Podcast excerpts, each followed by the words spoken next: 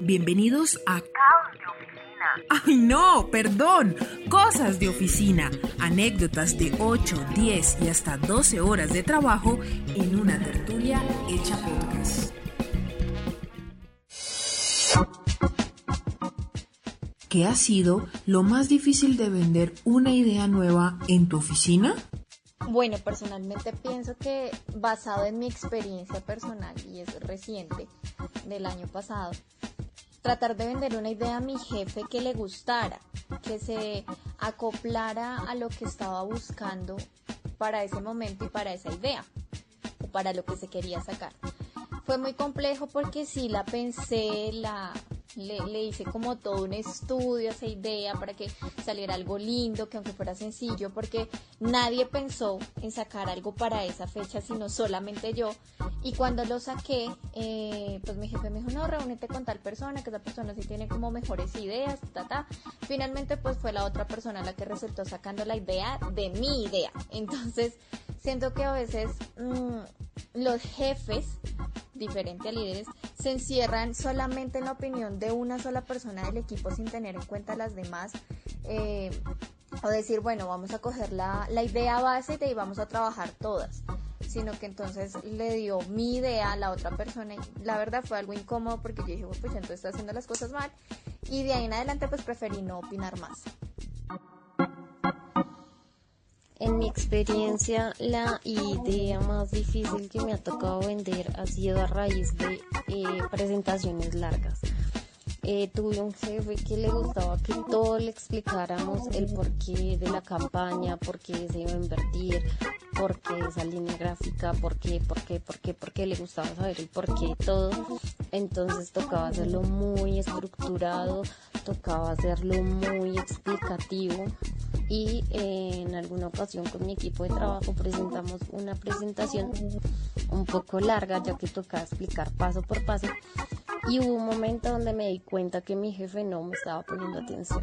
Se perdió, eh, quedó ahí en el limbo, entonces eh, no me entendió la idea, no entendió nada del, del proceso que estábamos haciendo y ahí aprendí que la explicación no hay que plasmarla en un escrito o en una presentación, sino más bien algo muy didáctico. Eso eh, aprendí y me ha funcionado hasta el momento.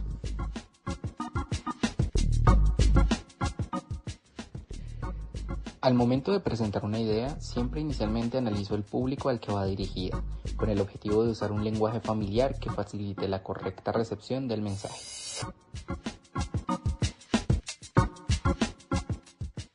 En mi anterior trabajo eh, tuve una experiencia con todo el equipo de que nuestras jefes directas eh, pidieron ideas para poder eh, presentar un, programa con sus jefes y lo que ellas hicieron fue como adoptar todas nuestras ideas y beneficiarse de, de nuestros aportes, el cual nunca mm, ellas dijeron que era parte de nosotros y se beneficiaron de nuestras propias ideas. Entonces ahí nosotros optamos de que la verdad también sería genial que uno como trabajador también lo tomaran en cuenta y no solamente los líderes eh, se reunieran para hablar y tomaran voz y voto sobre las eh, propuestas de los demás.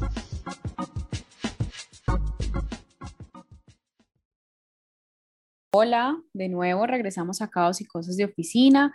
Este es nuestro tercer programa de nuestra segunda temporada y estamos pues muy contentas de traer un tema que muchos de nuestros oyentes nos estaban pidiendo y es, bueno, si yo soy nuevo en la oficina o llevo un tiempo en la oficina, he adquirido nuevos conocimientos, pues ¿cómo hago para vender mis ideas? ¿A ti te ha pasado, Kate, alguna vez ese tema de quiero vender mi idea y resulta que todo termina mal al momento de exponerla?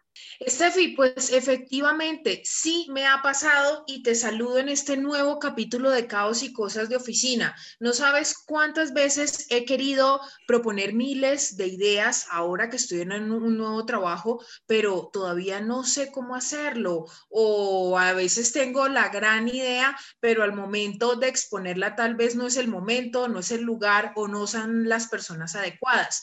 Y por eso, para este programa, eh, tenemos una invitada supremamente especial y es una invitada que eh, a mí me llena orgullo porque fue mi profesora y fue además mi eh, directora de tesis de la maestría. Ella es Isabel Pérez Alcántara, ella es directora de marketing con más de 20 años de experiencia en compañías nacionales y multinacionales, muy enfocadas en el tema de consumo masivo, retail, también ha hecho parte de empresas de telecomunicaciones, entre, entretenimiento. Eh, actualmente es la directora de marketing de helados Popsi.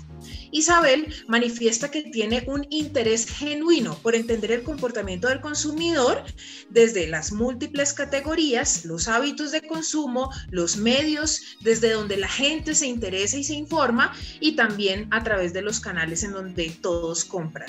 Ella es una apasionada por transmitir sus conocimientos y por eso, además, eh, pues acaba, está recién desempacada como la ganadora de la mejor profesora de marketing del país gracias a los premios Top 10 de PIM. Eh, así que, profe, bienvenida por la mejor profesora de marketing. ¿Qué se siente eso? Contenta, agradecida y con mucha responsabilidad. No, gracias a vosotras por la invitación. Bueno, pues como te comentaba al inicio, Kate, y ahora pues también le comento a Isabel, súper bienvenida a nuestro programa. Pues a veces llegamos súper entusiasmados a una organización porque la catalogamos como una organización innovadora o que acepta nuevas ideas, porque así lo vemos como cliente externo pero muchas veces nos damos cuenta de que hay muy poca apertura al cambio cuando llegamos a esa organización y cuando queremos vender esa idea, pues nos damos cuenta que es muy difícil hacerlo. ¿Qué hacer en esos casos? O, bueno, ¿cómo no perder el ánimo de proponer esas nuevas ideas? Voy a hablar desde la experiencia. Yo lo que creo es que las empresas estamos llenos de paradigmas, es el primer punto. Entonces, como así se ha hecho siempre toda la vida, pues así se tiene que seguir haciendo. Si esto funcionó, va a seguir funcionando en el, futuro. Si esto no funcionó, no tiene por qué eh, funcionar en el futuro. Y eso no es cierto, ¿sí? Porque estamos ante un mundo que es cambiante y un consumidor que está evolucionando muy rápido. Lo normal es que cuando llega el nuevo, no ha entendido, no, ¿sí? Lo otro es, las ideas per se no son ni buenas ni malas. Yo puedo tener una idea brillante, absolutamente brillante, que no funcione la organización. Yo, el primer consejo que les doy, porque me ha tocado pisar nuevas organizaciones con culturas, algunas muy innovadoras, otras ancladas un poquito en el pasado, lo primero es, el primer consejo que yo les puedo dar es, entiendan muy bien la organización en la que están. Eso no significa que las cosas se tienen que seguir haciendo tal cual se están haciendo, no significa eso. Pero entiendan la organización en la que están entiendan la estrategia de la organización. Como decía antes, la idea no es ni buena ni mala. La idea construye a la estrategia o la idea, como yo llamo, es una idea bosque chispazos que me parece fantástica, pero para nada va alineada con los objetivos de la organización. Entonces, no solamente es conocer la organización y la cultura, más todo lo que conlleva, sino conocer cuál es la estrategia de la comunicación y si tu idea está aportando o no. Y lo tercero, para mí quien tiene la información tiene el poder. Y con esto no se trata de llenarse de gráficos, de números, de historias, de entendimiento, no. ¿Cuáles son aquellos datos? ¿Cuáles aquel... Y datos no me refiero únicamente a cuantitativos, pueden ser también cualitativos, ¿sí? Pero ¿cuál es aquella data que a ti te va a sustentar en la idea? Porque ahí dejas de enfrentarse, a mí me parece que es buena, a mí me parece que es mala, sino que te estás enfrentando es, miren, esto es lo que está pasando, esta es la situación. Yo creo que nosotros lo que debemos hacer es esto por estas razones. Cuando tú sustentas con data, ojalá quanti, ojalá quali también, cuando tú sustentas con data, ya no es si la idea me gusta o no me gusta. ¿Está alineada la estrategia o no? ¿Hay una data que la soporta o no? Esos serían como mis tres consejos macro. Y usted menciona eh, en sus clases, en su perfil eh, de, LinkedIn, que tiene una gran habilidad para desarrollar marcas, productos a través de la innovación y a través de la generación de ideas. ¿Cómo podemos ser disruptivos? ya que algunos eh, nos consideramos que tal vez no somos lo suficientemente creativos. Creo que entendemos un poquito mal lo que es disrupción e innovación. ¿Sí? Pensamos que todos los días tenemos que estar creando águilas de cinco cabezas, pero a lo mejor la innovación no es eso. La innovación para mí es traducir lo que está pasando en el mercado y entender cómo lo puede interiorizar a la empresa. No creo que nadie dude que Coca-Cola es una marca innovadora, por poner cualquier ejemplo, ¿sí? Pero es una marca que lleva con el mismo producto hace más de 130 años. La Coca-Cola original es el mismo producto hace 130 años. Y yo no creo que nadie diga que Coca-Cola es una marca antigua. Es disruptiva, es, eh, pues a lo mejor en el producto no tanto, pero a lo mejor la disrupción está o en la comunicación, o en los canales de venta, o la forma en la que tienen de entender al consumidor y traducirlo, etc. Entonces estamos acostumbrados a que la innovación y la disrupción la pensamos desde el producto, desde el servicio. A lo mejor ni siquiera es eso a lo mejor es un canal de venta o a lo mejor es la comunicación. Yo creo que más que innovador, a mí hay una palabra que me gusta mucho y es atemporal. Porque es que mantener una innovación continua, pues exige mucho. La atemporalidad significa que independientemente del momento de la vida que pongas tu producto, tu producto funciona, tu servicio funciona. Entonces, Claro, el marketing disruptivo es maravilloso, es llamativo, nos seduce a todos, pero pues tampoco podemos tener esos chispazos de innovación todo el tiempo. Yo siempre hablo, quizá la gran innovación que yo tuve en mi carrera fue Chocorramo Mío. Y si ustedes lo miran objetivamente, uno dice, innovador, innovador, no. Coger un chocorramo y partirlo por cuatro no tiene gran cosa de innovación, pero sí fue innovador. ¿Qué, se hace ahí? Traducir, traducir. No, no centremos toda la innovación en algo súper disruptivo de producto y servicio. Traduzca, a lo mejor es un canal, a lo mejor es comunicación, a lo mejor es un nuevo packaging, a lo mejor es una nueva forma de vender las cosas. No necesariamente tiene que estar suscrito al producto o al servicio. Isabel, a mí me pasa algo mucho, es que yo soy una persona perseverante y a veces terca. ¿No? Y me gusta estar como aportando, o sea, desde el punto de vista propositivo. ¿Qué hacer para esas, para esas personas que son propositivas, que están dentro de una organización, que son algo tercas, eh, para que sean más asertivos al momento de hacer esa venta de esa nueva idea? ¿O cómo lo has hecho tú, por ejemplo? ¿Cómo lo has logrado vender y cómo has encajado como en ese discurso? Yo a veces he logrado vender, a veces no he logrado vender. O sea, para ser claros, lo primero yo quiero, creo que tienes que entender muy bien al foro en el que te, encuentras, o sea, a quién te vas a dirigir, ¿sí?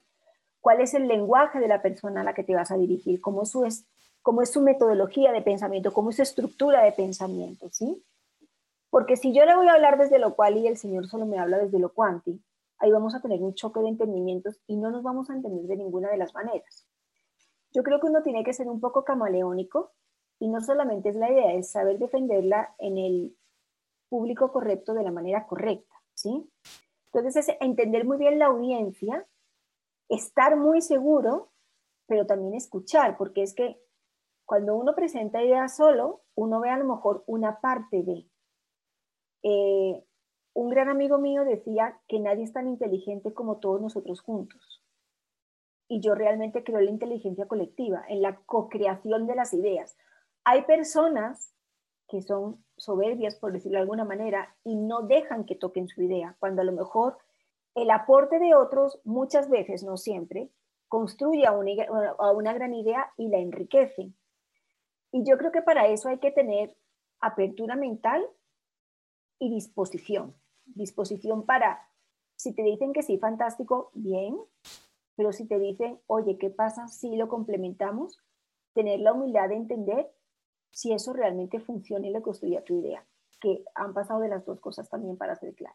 Yo creo que un poco eh, dentro de todo este proceso de generación de, de ideas, de, de, ser disruptivos, gran parte lo juega eh, la academia. Y precisamente, eh, pues usted es un fiel ejemplo de ello, ya que mantiene, se mantiene muy actualizada y, es actualmente directora de marketing de, una importante organización, pero al mismo tiempo se mantiene actualizando y, y mantiene activo su conocimiento para entregarlo a los estudiantes. ¿Cómo crees que esa, es esa articulación entre la academia y la experiencia laboral y cómo fomentarlo dentro de las organizaciones? No todos tienen o tienen la posibilidad de, ir a una universidad. yo, he, yo he conocido personas increíblemente inteligentes que nunca han pisado un aula de clase. Amancio Ortega cumplió 85 años, un señor que revolucionó la industria textil en el mundo el dueño de Zara, del grupo Inditex. Es un señor que nunca ha pisado una universidad ni nada y no por eso no es inteligente. Ahora bien, yo creo que la, academia se ha preocupado de introducir tanto materias, pensum como profesores, pasando por metodologías que realmente construyen la incorporación laboral. Y ha sido una genuino, ha sido un genuino interés. A mí me han contactado varias universidades donde me han dicho, venga, ¿por qué no nos sentamos y revisamos si los pensum que tenemos, si la metodología que tenemos, si los profesores que tenemos se ajustan a las necesidades que tú, por ejemplo, tienes como director de marketing de una compañía? Y hay veces que digo, mira, sí o no, o cambia, incrementa, sube, a mí no me sirve para nada. Y las personas que, que han visto clase conmigo, yo siempre les digo que yo no doy clase, porque es que para uno aprender teoría, Existen muchos libros, yo no los voy a catalogar si son buenos, malos, pero autores de marketing hay los que quieran. A mí lo que me interesa cuando yo doy clase, cuando yo comparto experiencias, que es lo que yo digo que hago, compartir experiencias buenas y malas, obviamente con una base teórica, pero plagada de ejemplos, porque yo creo que no hay nada más, em, nada más gratificante que poder enseñar con ejemplos de aplicación, porque si no es absurdo, ¿sí? Yo lo que digo siempre es que yo intento transmitir como esas experiencias. Sí he visto, para ser claros, que la academia ha tenido una gran preocupación por actualizarse. Lo que pasa es que quizá la burocracia ministerial, educativa, no sé cómo llamarlo, tampoco la conozco en profundidad, va a un ritmo diferente de lo que va hoy el mercado. Porque cuando dicen, bueno, voy a introducir una materia de marketing digital, ¿qué de marketing digital? ¿Qué universo? Cuando mañana te cambian el algoritmo, aparece una nueva red social, cambia las métricas y te cambia completamente todo. Entonces, sí ha habido una preocupación genuina porque los profesionales que salgan, tanto de pregrados como de posgrados, salgan como con los skills que la empresa real necesita. Y una empresa real, cuando te va a pedir un trabajo o tu jefe te dice, necesito una solución a tal situación, no te va a decir que saques el libro de Kotler y que te pongas a recitar cómo funciona. Eso no. ¿Cuál es tu metodología de pensamiento estratégico? ¿Cómo coges el problema? ¿Qué factores miras y cómo lo solucionas? Eso es lo que realmente le importa a las organizaciones. Si para eso hay que conseguir un título fantástico, pero hay gente que tiene esa habilidad y esa analítica de pensamiento independientemente de si tiene muchos títulos o pocos títulos. No, no sé si con eso me hago entender. Ahora, eh, digamos que ligando un poco esto que estás hablando del tema de, de la academia, ¿cómo podríamos decir esto aplicado en las culturas organizacionales que hay en Colombia? Eh, si están abiertas como a, ese, a, esa innovación o todavía siguen siendo muy cerradas, cómo están fomentando el tema del intraemprendimiento, o sea, ya hablando un poco más de que las personas también en esa co-creación que tú hablas, eh, también puedan aportar sus ideas y puedan enriquecer productos, servicios, procesos que tengan dentro de la organización.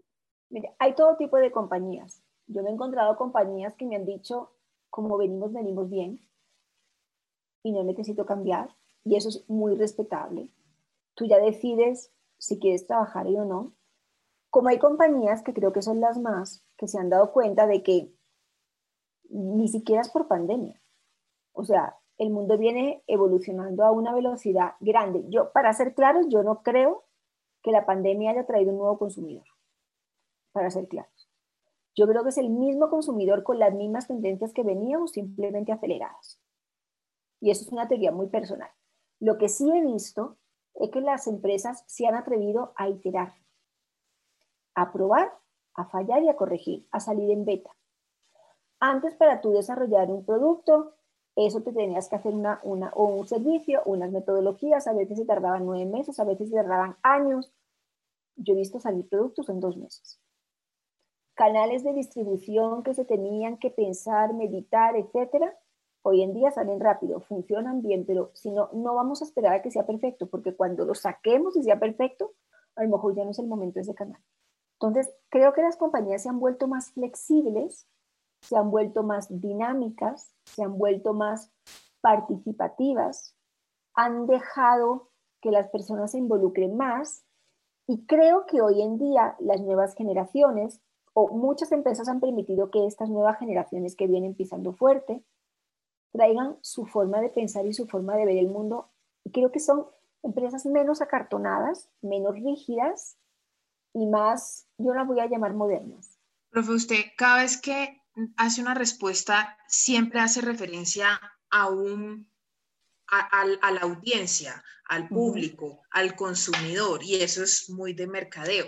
Eh, para alguien que no sepa, no haya estudiado nunca temas de mercadeo, de marketing, ¿cómo conocer realmente a esa audiencia?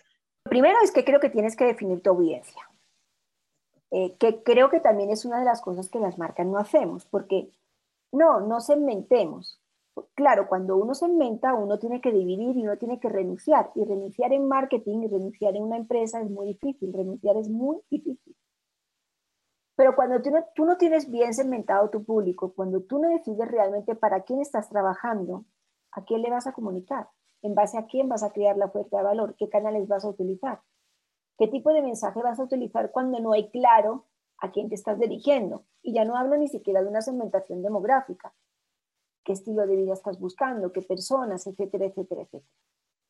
Creo que lo primero es eso, o sea, define a quién te quieres dirigir. No me importa cómo se mente, psicológicamente, eh, por estrato socioeconómico, demográficamente, geográficamente, por estilo de vida, no importa, se mente. Defina quién es la persona o quién es el grupo de personas y que sea una masa crítica suficientemente grande para que tengas un volumen interesante. Y una vez definido eso, ahí sí va tu pregunta y es, ¿cómo consigo yo saber cómo funciona? Bueno, hay muchas herramientas. Yo digo que una de las cosas buenas de la pandemia es que nunca hemos tenido más estudios ni más investigaciones de mercado absolutamente gratuitas de las empresas que quieras, de la forma que quieras, etc. Yo creo que cuando tú mirabas LinkedIn, eh, todos los días tú tenías estudio del mes de febrero, del mes de enero, estudio de comportamiento de hábitos de consumo, de belleza, de salud, de, o sea, consumo de apps, o sea, nunca, nunca en la vida, o sea, si yo me descargara todos los estudios que vi que me interesaron, yo hubiera podido tener más de 300 estudios en mi computador, ¿sí? Tú puedes hacer también las investigaciones. Yo lo que creo es que la persona que genuinamente está interesada en el humano, que está interesada en la audiencia, tiene que tener una sensibilidad especial para saber leer qué está pasando en el entorno, llámese la calle, llámese redes sociales, eh, llámese estudios, y poder extraer de ahí qué le sirve y qué no le sirve, qué le afecta a su humano y qué no le afecta al humano. ¿sí? Eh, si quieres hacer investigaciones de mercado, fantástico, bienvenidas son. ¿sí? Lo que pasa es que hoy tenemos investigaciones de mercado en tiempo real. Eh, está la de las empresas de investigación absolutamente fantásticas, eh, increíbles y demás, pero hoy en día que no tengas presupuesto para investigar no significa que no puedas eh, conocer a tu consumidor. Párate delante de un punto de venta y mira cómo se comporta, qué hacen. Mira cómo es el mapa de calor si tienes una página web, para dónde van, cómo entran, cuál es la tasa de rebote, cuáles son las secciones que visitan, cuánto tiempo están. O sea, hoy absolutamente todo está dateado cómo podemos conocer también mejor esa audiencia desde la empatía y cómo podemos relacionarnos mejor, de pronto teniendo en cuenta a quién oye, a quién escucha, o sea, cómo, cómo también construir esa audiencia desde, desde ese sentido, pues que hoy todo el mundo habla de la empatía. Bueno, para mí la empatía es un concepto muy anterior a COVID, ¿sí? Muy anterior a COVID. No es algo que haya nacido en el COVID, es algo que se ha exacerbado en el COVID. Yo creo que las marcas, lo primero que tienen que ser es genuinas y ser verdaderas y ser transparentes. No es yo digo que te entiendo, pero luego hago lo que a mí me conviene. No, yo digo que te entiendo, realmente te entiendo y realmente me pongo en tus zapatos. y miro cómo te hago la vida más fácil, porque ya la vida está demasiado convulsa y demasiado incierta como para yo ponerte complicaciones. Entonces, yo creo que la empatía es ponerme en tu lugar y facilitarte las cosas y facilitarte la vida. Y cuando eso pasa, pues realmente hay un clic, porque finalmente yo me engancho a esa marca y digo, pucha, es que me entiende también, o sea, me lee tan bien, me hace la vida tan fácil, que para qué voy a cambiar a otra, ¿sí? Pero pues cuando yo digo que soy empático, porque me toca ser empático, porque es algo que está de moda, no va a funcionar, porque en la, realidad yo digo que me pongo los zapatos de la persona, pero voy a seguir usando mis mismos zapatos que para mí son más cómodos, seguramente me tallan menos. Hay una pregunta que yo quiero hacer, profe, y es em, el rol de la mujer en puestos directivos. Usted eh, eh, como mujer eh, ha estado en diferentes organizaciones. Hoy cuenta con, con, una, con una presidente que también es mujer. ¿Cómo, ¿Cómo, lo ve usted, ya más allá de la generación de ideas, de la innovación, de ser disruptivos, del tema del marketing? Bueno, yo lo primero que quiero decir es que nunca me he sentido discriminada por ser mujer.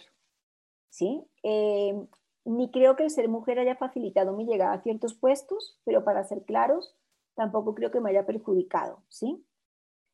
Eh, el otro día estaba leyendo acerca de la igualdad y la equidad. Eh, yo quiero equidad, ¿sí? Hace relativamente poco se celebraba el Día Internacional de la Mujer, que a mí la verdad me espanta, o sea, lo quiero decir, me espanta. Em, porque yo no quiero que me celebren en un día y me digan que somos maravillosas, damos vida, las típicas frases de cajón que a uno le mandan 50 mil posts y con eso soy bastante irreverente. Yo sé que mi postura puede molestar a mucha gente, em, pero yo no quiero que me digan que damos vida, que somos maravillosas, etcétera, para que al día siguiente nos estén eh, o amenazando o violentándonos de alguna manera en la calle o que en una entrevista de trabajo me estén preguntando, ah, ¿y piensas tener hijos? Mm, ya. Y, y, si tienes hijos pequeños, ah, bueno, y cuando tengas que viajar, ¿con quién lo vas a dejar? Mi pregunta, yo siempre se la, se la devolvía una vez que me pasó. Es que si estuviera aquí mi marido en lugar de yo le haría esa pregunta, seguramente no, no me discrimines por ser mujer sí siento que a veces las mujeres tenemos que demostrar un poco más, ¿sí? Que a lo mejor los ambientes de gerencia son más masculinos. Bueno, yo estoy en una empresa donde es justo lo contrario, el equipo de gerencia es mucho más femenino que masculino, pero, pero mucho es mucho más, o sea, los hombres son minoría. Yo lo que creo es, seamos genuinas, ni nos sintamos más ni menos por ser mujeres. Tampoco estoy de acuerdo con el tema de, ah, bueno, entonces yo en mi, en mi junta directiva voy a tener cinco mujeres y cinco hombres porque eso es equidad. No, para mí eso no es equidad. Si hay 10 mujeres que son mejores, ponga 10 mujeres. Pero si hay 9 hombres y una mujer, ponga 9 hombres y una mujer. O sea, no quiero que me den ningún puesto porque tengan que cumplir una cuota. Quiero que me den un puesto porque en esa posición no hay mejor opción que la que, que la que sea, ¿sí? Pero creo que el género no puede utilizarse en esa vía. Y también conozco hombres que han dicho, no, es que esta posición es para mujeres. ¿Por qué? No me discrimine, no me beneficie por ser mujer. Seamos equitativos. Sobre el tema de la irreverencia eh, y desde el punto de vista del empleado y lo que hablábamos al inicio de las ideas, de proponer nuevas ideas, ¿qué consejo nos das? ¿Tenemos que ser tomadores de decisiones, arriesgarnos y lanzarnos con lo que queremos proponer? O ser más bien como precavidos, como ser prudentes o debemos ser muy estratégicos en cualquiera de las dos posiciones? Yo lo que creo es que cuando hay una estrategia que te respalda, no te tiras al vacío, tú te tiras al vacío con un paracaídas o te tiras al vacío sobre una cama elástica, ¿sí? Siempre obviamente tienes que medir los riesgos, pero tienes que adelantarte y aventurarte, itera, itera. Nunca vas a controlar toda la ecuación para que la idea sea perfecta. Te vas a frustrar así. Corrige en el camino, ejecuta en el camino, cambia en el camino, ¿sí? Pero no esperes a que no vas a controlar nunca las variables. Jamás las vas a controlar, porque ya se encargará el mercado de descontrolarlas por ti. Si estás seguro, prueba, obedece a la estrategia y prueba.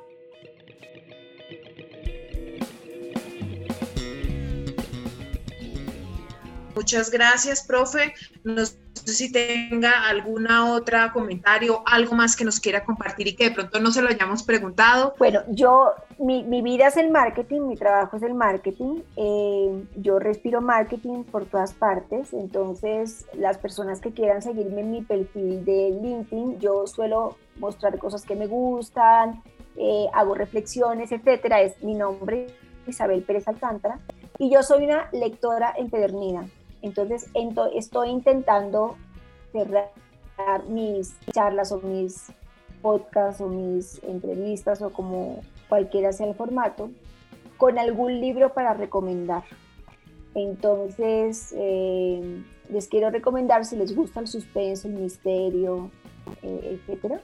Hay un libro fantástico que me leí el año pasado que se llama La chica de antes.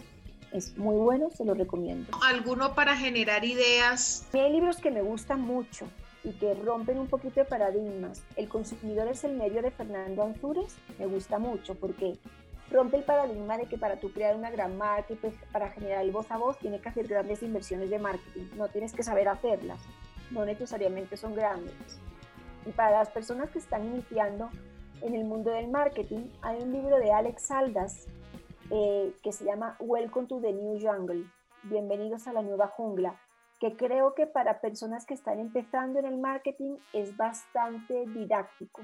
Bueno, profe, gracias por estar con nosotros en Caos y Cosas de Oficina y espero pues nos vuelva y nos siga escuchando en Spotify eh, y sea una seguidora más de nosotras. Claro que sí, muchísimas gracias. Muchas gracias, profe. Bueno, muchísimas gracias. Chao, chicas. Un abrazo. chao.